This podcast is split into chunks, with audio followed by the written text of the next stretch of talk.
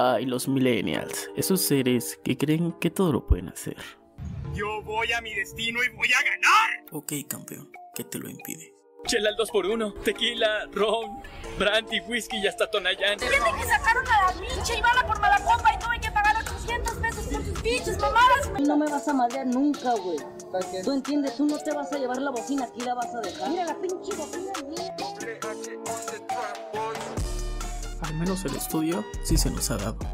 Al chile nada más voy a un perro desmadre, me sacan de los salones y vale pura verga. Bueno, no importa. Nosotros no la ingeniamos. Miedo al éxito, papi. En compañía de Sergio Martínez, Giovanni Flores e invitados que tendremos semana a semana, hablaremos de lo bueno y lo malo de esta singular generación. ¡Ah, no hables mierda! Esto es A la Perch con los millennials. Uh, la la, chulada.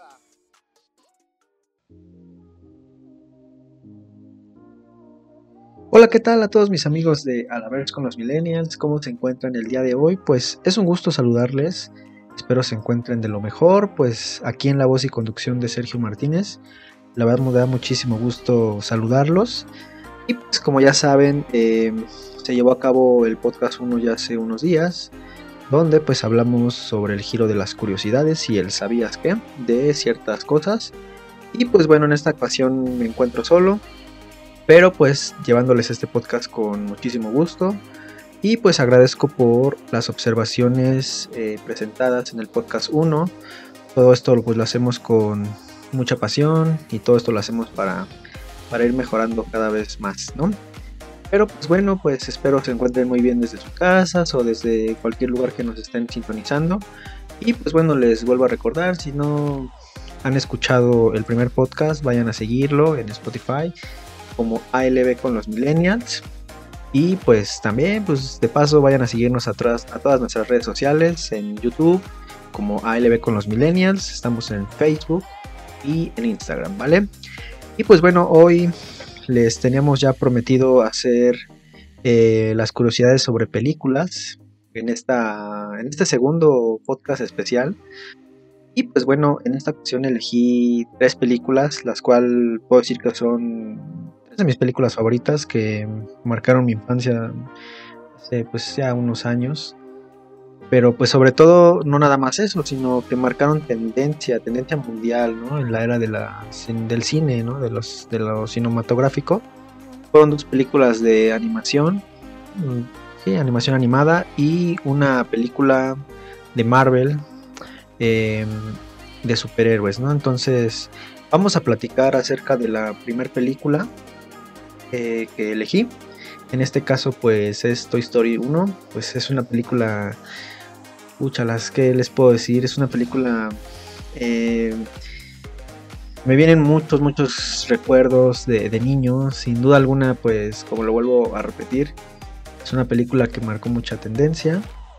Y pues que hoy en día sigue siendo pues muy bien vista y pues muy bien, muy bien criticada, ¿no?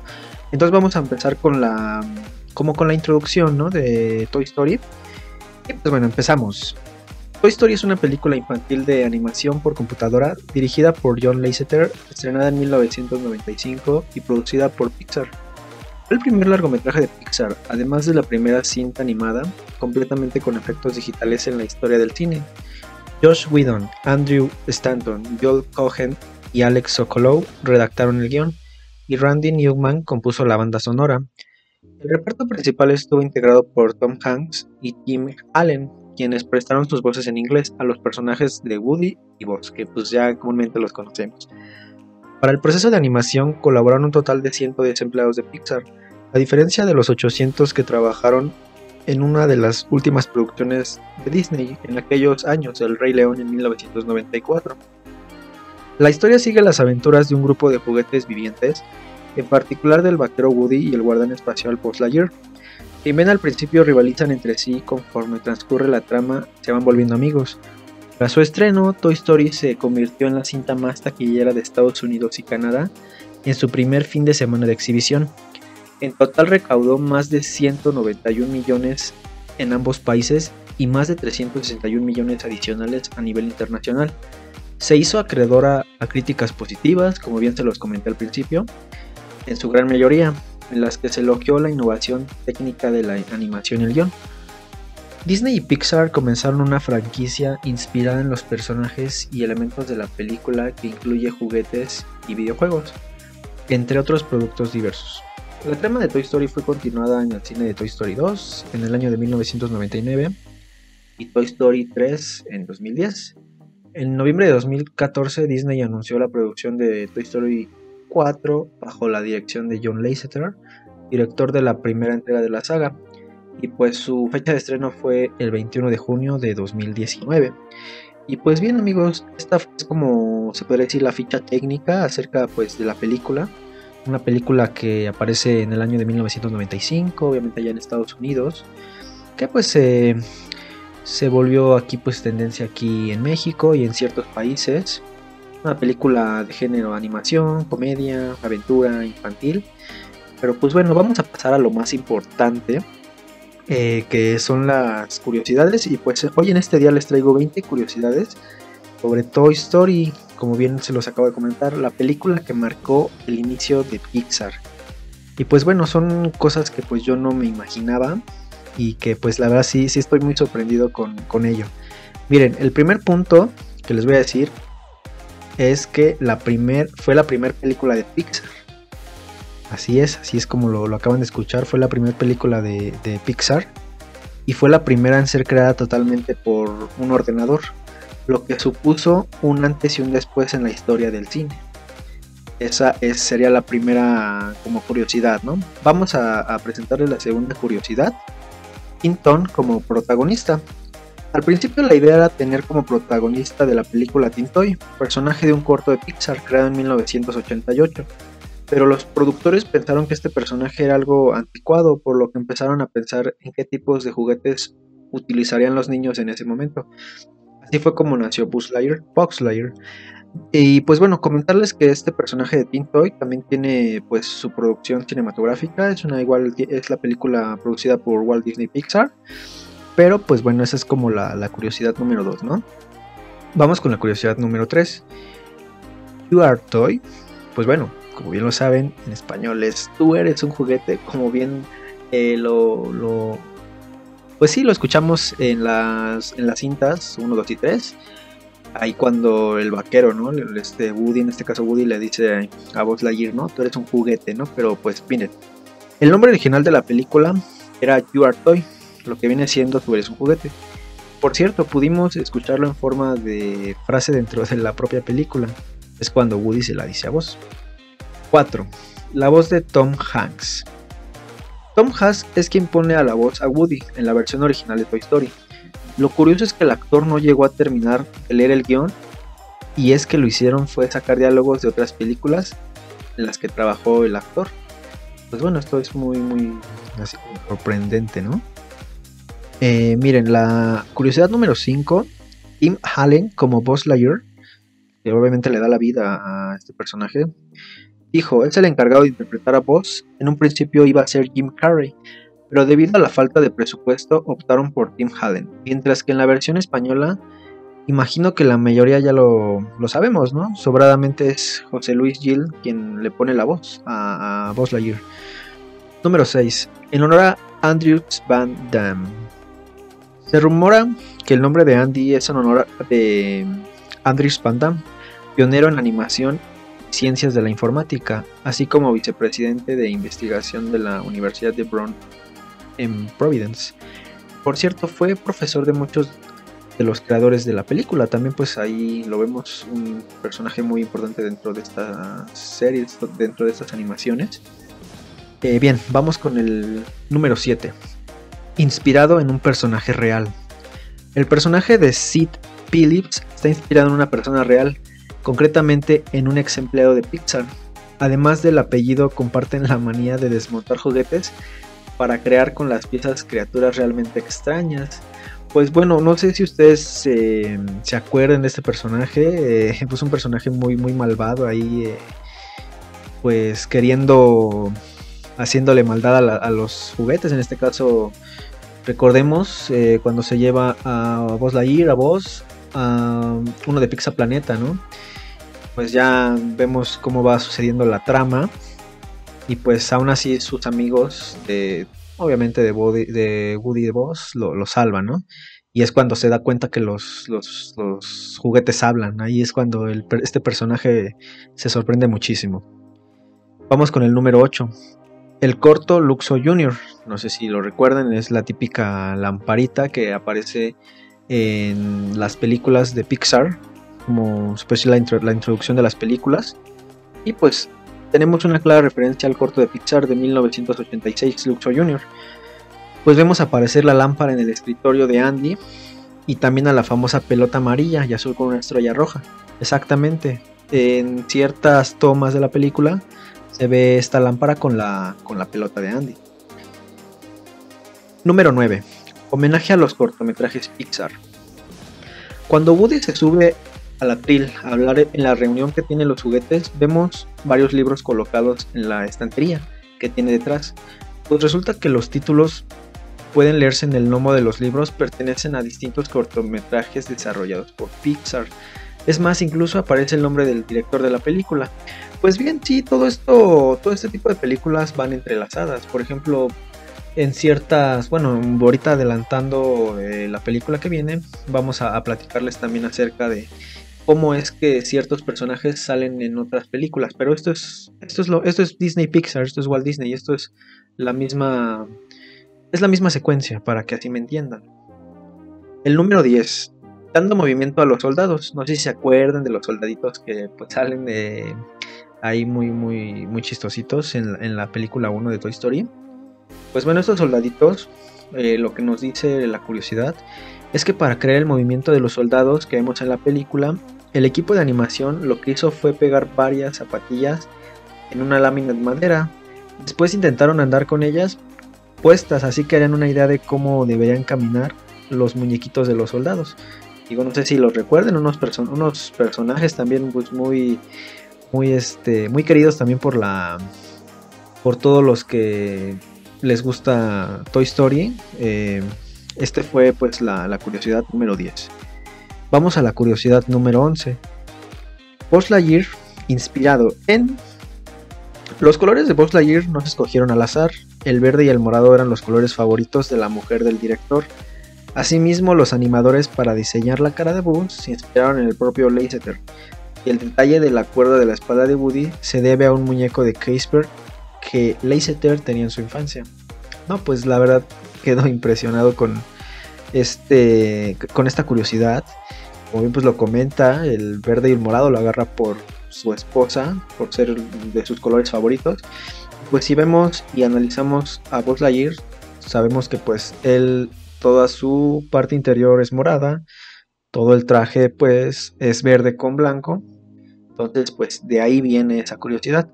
Y pues cuando, si se pueden dar cuenta en el personaje de Woody, cuando jala la cuerda pues dice varias frases, ¿no? Por ejemplo, de la de hay una serpiente, ¿saben dónde, no?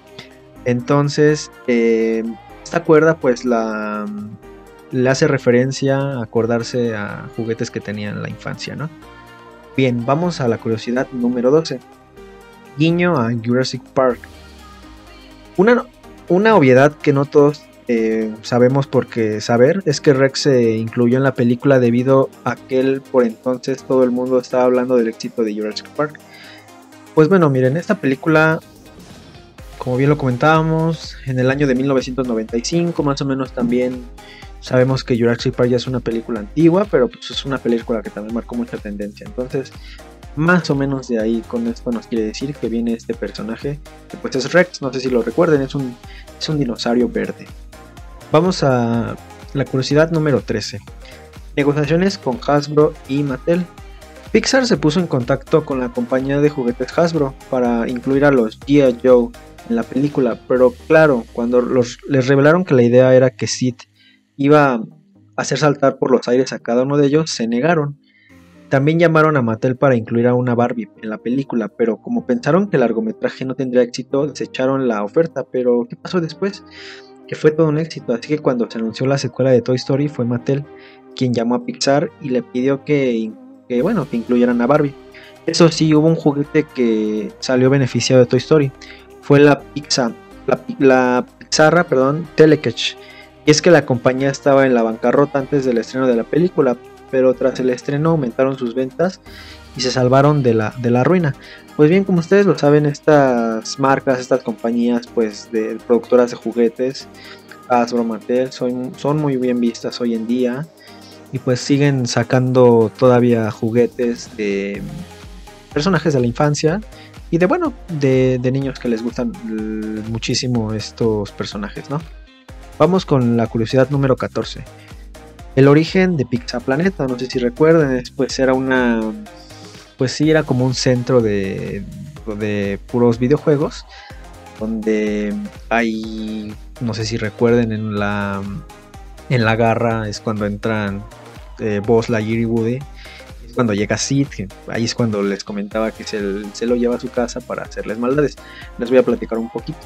La idea original era que Pizza Planeta se llamara Pizza Put y fuera un restaurante con la temática fuera de minigolf se suponía que iba a ser una parodia de la franquicia Pizza Hut, pero posteriormente decidieron que la temática fuese espacial y se llamase y bueno, y se llamara Pizza Planeta. De esta manera vos podría pensar que realmente podría volver a su hogar en una nave espacial. Así es, ciertamente, pues ya sabemos que Buzz Lightyear viene de sus naves espaciales y pues él piensa que puede volar y todo eso, pero pues eso ya lo vamos conociendo, ¿no? En, en tramas este y en películas más adelante. Entonces, pues, esta es la curiosidad número 14. Vamos a la curiosidad número 15. Pues bueno, la participación de John Lasseter. Las voces de los marcianitos las puso el propio director John Lasseter, quien para conseguir ese efecto en su voz decidió aspirar un poco de helio. Órales, no, pues la verdad, este, esta interpretación, este, se puede decir, este doblaje de voces, la verdad, pues sí sería como que muy difícil hacerlo, ¿no? a ver a todos nuestros amigos de A con los millennials, un día a lo mejor inténtenlo. Es por ejemplo cuando en ciertos videos de plataformas más el helio, si hablas como diferente, ¿no? Entonces pues, siento que por ahí iba la idea acá. La número 16, curiosidad número 16, Julie McBarfley. En la mochila de Sid se puede observar que hay varios dibujos hechos a boli. En uno de ellos concretamente se puede leer Julie McBarfley Cutics, lo que viene siendo Julie McBarflett tiene piojos. Es un homenaje a la gerente de cámara, ya que no paraba de insistir en que su nombre apareciera en la película. Pues sí, amigos, así es esto. También siendo como representada el homenaje y no siendo también desapercibida, ¿no? Eh, bueno, para comentarles esto de qué se trata, eh, es exactamente cuando se lleva a Sid, se lleva a Buzz y a Woody en una mochila. Exactamente, pues ahí viene como un estampado pues no, ciertamente en las películas quizás ponemos mucha atención, ya cuando quizás vemos la repetición o vemos que algo nos interesa, es cuando pues quizás le damos más como profundidad, pero si no sabían, era eso. Vamos a la curiosidad número 17, referencias cinematográficas. Podemos encontrar una clara referencia al resplandor en la alfombra que hay en el vestíbulo en casa de Sid, ya que esta está inspirada en Kelai en el Hotel Overlook. También hay un par de referencias a Allen en el Blitz Planet. Pues bueno amigos, esto eh, nos acaba de decir que pues, es un, hotel muy, muy conocido, muy referente. Hacen resplandor como al piso ¿no? de la casa de Sid. Quizás pues también eh, no sé si sea como un homenaje o pues quisieran tomar la, la idea de ahí. Pero pues bueno, es un dato muy, muy... Es una curiosidad muy sobresaliente. Número 18. Guiño a un chapuzas en casa. Otra referencia en esta ocasión a una serie es la caja de herramientas que hay sobre la caja de plástico en la que están atrapados Buzz y Woody. Pertenece a la marca ficticia Binford, que es la misma que Tim Allen utilizaba en la serie Un chapuzas en casa. Número 19. El sello de Pixar. Ahí viene ese pequeño guiño que aparece en todas las películas de Pixar. En la matrícula del coche de la madre de Andy aparece el famoso A113, que era el número del aula en la que estudiaron muchos de los animadores que trabajaban en Disney y Pixar. Si nos fijamos también podemos ver en la matrícula NOP y el número 95 en referencia a la fecha en la que se estrenó la película. Así es, pues más o menos es como les comento, todo va siendo como una cronología. Eh, esto que les comento es como la, placa del coche de la madre Andy, donde pues en medio podemos ver el número A113 de lo que les acabo de comentar, minivan número, número 95, donde pues es el año que se estrena la película. La película y Nob, que pues es donde el mes que se estrena la película. Y pues vamos por la curiosidad número 20 y la última para cerrar esta, este pues, episodio de Toy Story, ¿no? Y pues bueno, mira, vamos al número 20, el cameo de Mickey Mouse. Como ya sabemos en todas las películas de Disney aparece un Mickey Mouse. Bueno, pues en Toy Story lo vemos dentro del reloj gigante que hay colgado en la habitación de Andy. Eh, pues bueno, a todos nuestros oyentes de A la con los millennials, no sé si esta película, bueno, me imagino que ya todos la hemos visto, ya todos la hemos saboreado muchísimo, muchas veces. Eh, para hacerles la referencia, es cuando la, toma sale en el cuarto de Andy y pues sale un reloj muy grande, un reloj azul, sale ahí la, imagen de, Mickey Mouse. Espero les haya gustado pues esta parte de, de la cronología de Toy Story. Si ustedes me preguntan, oye, ¿por qué no agarraste película 2, película 3, película 4? Para que profundizara un poquito más este, cómo fue que se creó la película, pues para que conocieran, ¿no? Así que fue lo, fue lo primero que marcó la tendencia. Siempre la primera película es la, la que marca, ¿no? Y pues bueno, vamos a... ahí espero les, les haya gustado. Déjenos los comentarios si, si, les pareció bueno, este, si les pareció malo. Todos los comentarios siempre son muy bien recibidos. Y pues bueno, vamos a Monsters Inc. Vamos a Monsters Inc. Pues bueno, esta es una película animada estadounidense producida por Fiction Animation Studios estrenada en cines por Walt Disney Pictures y Buena Vista Internacional el 2 de noviembre de 2001. Fue reestrenada, reestrenada en 3D en 2012. pues bueno, vamos a platicarles un poquito productores y todo eso.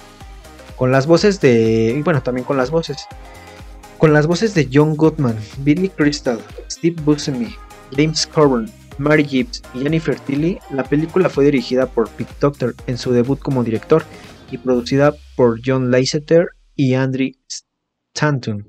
La película se centra en dos monstruos, James Page Sullivan y su socio tuerto y mejor conocido como Mike Wazowski, empleados en la fábrica de producción de energía Monster Inc. Genera energía asustando a los niños humanos. Sin embargo, el mundo de los monstruos cree que los niños son tóxicos y cuando una secuela en la fábrica, Sully y Mac deben devolver la casa antes de que sea demasiado tarde. Docker comenzó a desarrollar, la película en 1996. Escribió la historia con Jill Coulton, Jeff Hunt y Rob Eccleston. Eccleston escribió el guion con el guionista Ben Gerson. Los personajes pasaron por muchas encarnaciones durante el proceso de producción de 5 años de la película. El equipo técnico y los animadores eh, pues encontraron nuevas formas de simular pieles y telas de manera realista para la película. Randy Newman, quien compuso la, quien compuso la música de las tres películas anteriores de Pixar, volvió a componer la cuarta. Pues bueno, este es un poquito acerca de, la introducción de, Monsters Inc. Igualmente es una película de Walt Disney, de Pixar. Eh, y pues bueno, vamos a, pasar a las curiosidades. Pero pues bueno, sin antes decirles y recordarles que pues esta fecha de lanzamiento fue un 28 de octubre del, del 2001 Em, en Estados Unidos. Ya con unos años, pues con unos años ya que sin duda alguna pues marcó también muchísima tendencia y lo puedo asegurar es una de mis películas favoritas y película favorita de muchos de ustedes. Miren, vamos a decirles estas curiosidades. Vamos a decirles 15 cosas que no sabías de Monsters Inc. Monsters Inc. para niños de corazón y vamos a revelarles algo que los va a sorprender. Quizás mente, quizás mente ya lo sabían o a lo mejor no lo sabían, pero esto sí me deja congelado, la verdad. 1. El nombre real de Boo es chan chan chan Mari. Esto se debe a los dibujos que le enseña Zully en los que ella escribe su nombre. Pues mira, mira amigos, la verdad yo no sabía sobre esto, pero tienen algún día una oportunidad de ver esta película, bueno, si ya la vieron, reproduzcan exactamente cuando eh, la niña Boo le enseña a Mike Wazowski a este Randall cuando se lo, se lo dibuja en una hoja, en una hojita. Y pues bueno, en la parte superior izquierda viene su nombre Mari. Mari, obviamente ella lo escribe el, nombre. Pero pues, wow, la verdad está así como de, interesante esto. Vamos a la número 2. El nombre completo de Sully es JP Sullivan, así se le llama, así se le llama en una escena de película. Pues bueno, pues eso ya todos lo sabemos, ¿no? Número 3. Cada una de las serpientes de Celia tiene nombre. Así es, pues no sé si recuerden a Celia, es novia de Mike Wazowski y pues su cabello es como unas eh, serpientes, cabello morado. Y miren, la nombre, los nombres de las serpientes son Amelia, Bobelia, Opelia, Cordelia y Mache. Pues, wow, la verdad sí nombres este, muy, muy, muy originales, ¿no? Más que nada. Eh, número 4. Randy Newman obtuvo un Oscar por el tema principal de la película. Muy, muy, muy interesante. El número 5. Sully va a ser muy diferente al que conoces ahora. Eh, bueno, platicando un poquito de esto, si quizás no lo sepan, eh, me refiero a que el personaje de, de Sully pues era completamente a lo que hoy lo conocen, era yo creo que un personaje un poquito más gordito, era, tenía patas como de pulpo y unos cinco ojos por ahí, entonces, ¿qué les puedo decir? Era un, un personaje completamente eh, destransformado ¿no? a lo que lo conocemos hoy en día. 6. Sully tiene una estatura de 2.31 metros. 7. Hay 5.7 millones de puertas en el enorme salón a donde llevan a Boo para que no la atrape Randall. Original 8. Originalmente Sully iba a ser un monstruo que no lograba asustar a nadie. Y Bo una niña mayor a la que conoces, experta en hacerle bromas a sus hermanos, que lo ayuda. Número 9. La casa rodante que sale casi al final de la película Sí, en la que golpean al peje lagarto con una pala, es la misma que aparece en Bichos. Y esto es muy cierto, amigos. Eh, no sé si recuerden, es la, pues, de las últimas escenas de la película. Cuando sale Randall, eh, se encuentra en una casa con una familia. Pues bien, esta película, bueno, esta casa también sale en la película de Bichos. Digo, no sé si la hayan visto. Se podrían quizás dar cuenta que esto, se los vuelvo a repetir, son secuencias de las películas que, que salen y pues eh, esperemos, no sé, les haya impactado quizás esta curiosidad. Número 10. Nemo tuvo su primera aparición en la pantalla grande en esta película. La película de los, de los peces payasos salió en cine dos años después. Exactamente, es cuando en el cuarto está Boo y pues tiene varios juguetes. No sé si recuerden a Jessie la vaquerita, tiene a Nemo, tiene pues una pelotita de una estrella, son diferentes eh, cosas, diferentes secuencias como se las vuelvo a repetir. Número 11. Sullivan tiene 2.320.413 pelos en todo su cuerpo, por lo que se demoraron más de 10 horas en hacer el render de cada cuadro. Wow, la verdad estoy mega impresionadísimo con esto pues bueno, todo lo que conlleva yo creo que hacer un personaje, ¿no? La verdad no, no es nada sencillo todo esto de, de la producción, detrás de cámaras, elaboración de personajes, como lo vuelvo a repetir. Pues como bien se sabe, todos estos directores son unos profesionales, pues muy admirable todo lo que se hace en el cine, ¿no? Todo lo que pues lleva su, su secuencia. Es por eso que que las películas se tardan en salir muchísimos años, son muchísimos años de preparación y sobre todo que esta película fue, yo creo que quizás todas las películas son difíciles yo creo que de crear, pero pues en este caso que esta es una película animada. Número 12. Las calles y construcciones de Monstropolis están inspirados, inspirados en la década de los 60. Pues bien, esto sí es algo referente, no sé si recuerden pues como las escenas cuando sale, cuando van caminando para su trabajo, podemos pues decir que esto eh, hace referencia quizás a, al, hogar ¿no? del que era Estados Unidos en los años 60. Número 13. Ted. El monstruo gigantesco al que saluda Zully y que solo se ve su pie iba a tener el rugido de Godzilla. Pero debido a que no les dieron los permisos, les pusieron el sonido de una gallina. Muy chistoso esta curiosidad. Número 15. Al final de la primera simulación de los monstruos aparece el número 510, 752, 3000 en el tablero, el cual es el teléfono de Pixar en California. Órales. La verdad, pues esto sí, este, también está como interesante. Eh, pues, como ustedes bien lo saben, existen las oficinas de, Walt Disney, de Pixar. Eh, son películas que pues sí Eh, no, hombre, son súper asombrosas, la verdad son súper asombrosas. Unas películas pues quizás muy tristes, muy, muy alegradoras. Lo que sin duda algunas son películas que pues tienen muchísimo sentimiento y dan un buen mensaje hacia, hacia todas las personas que, que vemos este tipo de películas. Número 15, la última. El marcador que registra los gritos de los monstruos en Monster Inc. está lleno de nombres de miembros del personal de Pixar. Bueno, pues algo, algo similar y pues eh, espero les haya gustado esta eh, parte de, de Monster Inc. Eh, igual les vuelvo a comentar, es la primera película. Ya pues hace unos ayeres apareció, pero pues hoy sigue, hoy sigue en diferentes plataformas. Y pues yo la podría ver miles y miles de veces, la verdad. Amigos, antes de pasar a la tercera y última película, vayan a, sintonizar, esta es una mención especial, vayan a sintonizar el podcast de mi compañera Saray García, Caras del Amor. Eh, la verdad es una... Es un podcast, la verdad, muy, muy interesante. Eh, la verdad, tuvimos la, la, dicha, la oportunidad de escucharlo. Y pues dando referencia al amor desde lo... Quizás desde diferentes poetas, filosóficos, etcétera, etcétera. Vayan a escucharlo, amigos. Está, pueden sintonizarlo en Spotify. Y pues espero les agrade, ¿vale? Vamos a pasar al número, bueno, a la, a la última película que pues exactamente ya no es de Disney ni de Walt ni de Pixar Studios. Eh, es una película de Marvel. Es Spider-Man. Spider-Man 1 exactamente.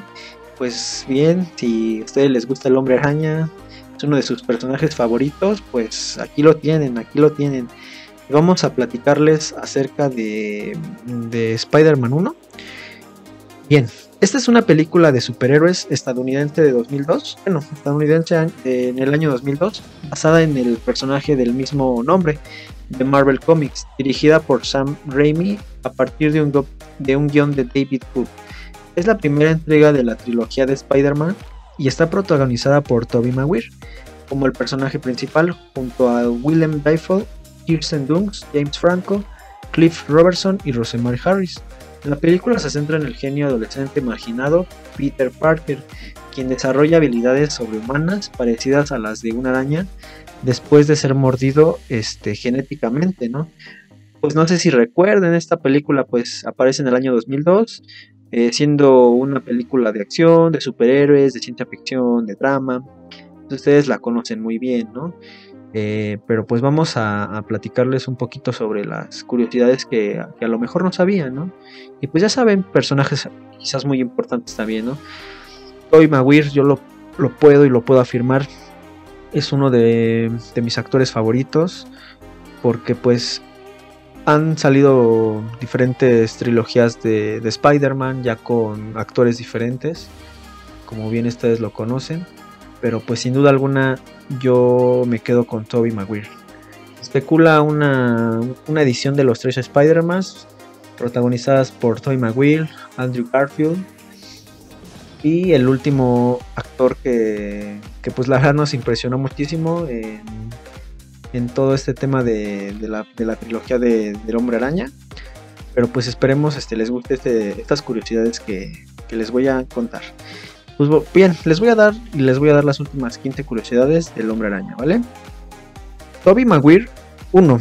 Toby Maguire es un amante de las arañas y podría pasar horas entre miles de arácnidos sin temor, ya que le encantaba observarlas mientras que Kirsten Dunst las detesta. Órales, ¿no? Pues sin duda alguna el actor quedó perfectamente bien para, para este mantelaje. Eh, si bien eh, quizás no lo, sabemos, pero se pudo a lo mejor haber practicado a lo mejor con arañas antes de, la producción o, etcétera, etcétera, pero pues miren, ya saben que él es un amante de las arañas, mientras que a Mary Jane, eh, Kirsten Dunst, pues no le gusta, ¿verdad? Número 2. Para su papel como Spider-Man, Tobey Maguire tuvo que subir varios kilos, aunque esto no lo molestó porque más que grasa fueron músculos. Exactamente, exactamente. Eh, pues bien, vamos al número 3. Los lentes que se incorporan a la máscara de Spider-Man son de la marca Oakley. pues bueno, eso no, no lo sabíamos, dato muy interesante. La verdad no, no ubico bien esa marca, pero pues es algo que pues eh, no sé, a lo mejor dando referencia como a la publicidad de la marca, ¿no? Número 4. Por increíble que parezca, el equipo de producción pasó únicamente dos semanas filmando en Nueva York. En ese lapso se hicieron tomas de Manhattan, Queens, la isla Roosevelt y el puente de Queensboro. Ahí fue donde se, fue producida la película, ¿no? En, Nueva York, que pues ustedes bien conocen eh, estas películas. Muchas escenas salen ahí filmadas. Vamos a la número 5. Por increíble que parezca, el equipo de producción, eh, bueno, eso ya se los, se los había comentado, pero pues el equipo de, producción sí, este, pues fue muy, este, bueno, la película la verdad se ve bastante producida, se ve pues bastante producida, muchos, muchos efectos, como tal les había comentado, son, son detalles que pues yo creo que como espectador pues te dejan muchísimas, muchísimas cosas, pero pues bien, a ver, vamos a la, vamos a la siguiente. Willem Dafoe tardaba 30 minutos en ponerse el traje para interpretar al Duende Verde. Wow, pueden creer eso. La verdad, pues el Duende Verde, pues es el, rival del Hombre Araña en la película número uno, en la cinta número uno de Spider-Man. Ustedes lo pueden creer, 30 minutos en ponerse un traje. No, pues yo creo que sí era pues bastante pesado, yo creo que el traje. Vamos a la número 6. Para crear al Duende Verde los diseñadores se inspiraron en el arte japonés, patrones de reptiles, cómics y trajes espaciales. Dicho traje tiene ciento, bueno, perdón, tiene 65 piezas. Es, ah, pues va como entrelazado, ¿no? Con la curiosidad anterior. Número 7. Recabar a las arañas que aparecen en la película fue difícil, debido a que durante el invierno los arácnidos escasean en Norteamérica. Muy interesante, la verdad. Vamos a otra curiosidad. El traje de Spider-Man fue diseñado por James Action. La elaboración del disfraz le llevó 6 meses. Wow, la verdad pues esto está muy muy impresionante. La verdad no, no... Ahora sí que estoy más que nada muy muy impresionado por este tipo de, cosas. Pero vamos a la, a la curiosidad número 9. Diferentes locaciones ubicadas en Los Ángeles fueron acondicionadas para recrear lugares típicamente neoyorquinos. Por ejemplo, el Museo de Historia Natural se transformó en el supuesto laboratorio de la Universidad de Columbia, en donde Peter es mordido por la araña, un edificio del centro de Los Ángeles se utilizó como la oficina de Johan Jamerson, editor del Bruch. Bien, a ver, vamos a una más interesante, esa como que no me, no me conmovió muchísimo. En total se crearon 24 trajes distintos de Spider-Man. Su aspecto iba variando según las necesidades del guion. Pues bien, eh, aquí podemos ver diferentes trajes. Eh, no sé si recuerdan quizás el traje negro, el personaje negro que sale también. Pero a ver, bueno, vamos a otra curiosidad. Durante el rodaje, un operario que estaba trabajando en la construcción de los decorados murió al caerle encima una grúa. ¡Órale! es súper interesante. Cuando el tío Ben habla con Peter dentro del coche, podemos ver que tras el segundo pasan varias veces una rubia y una pelirroja.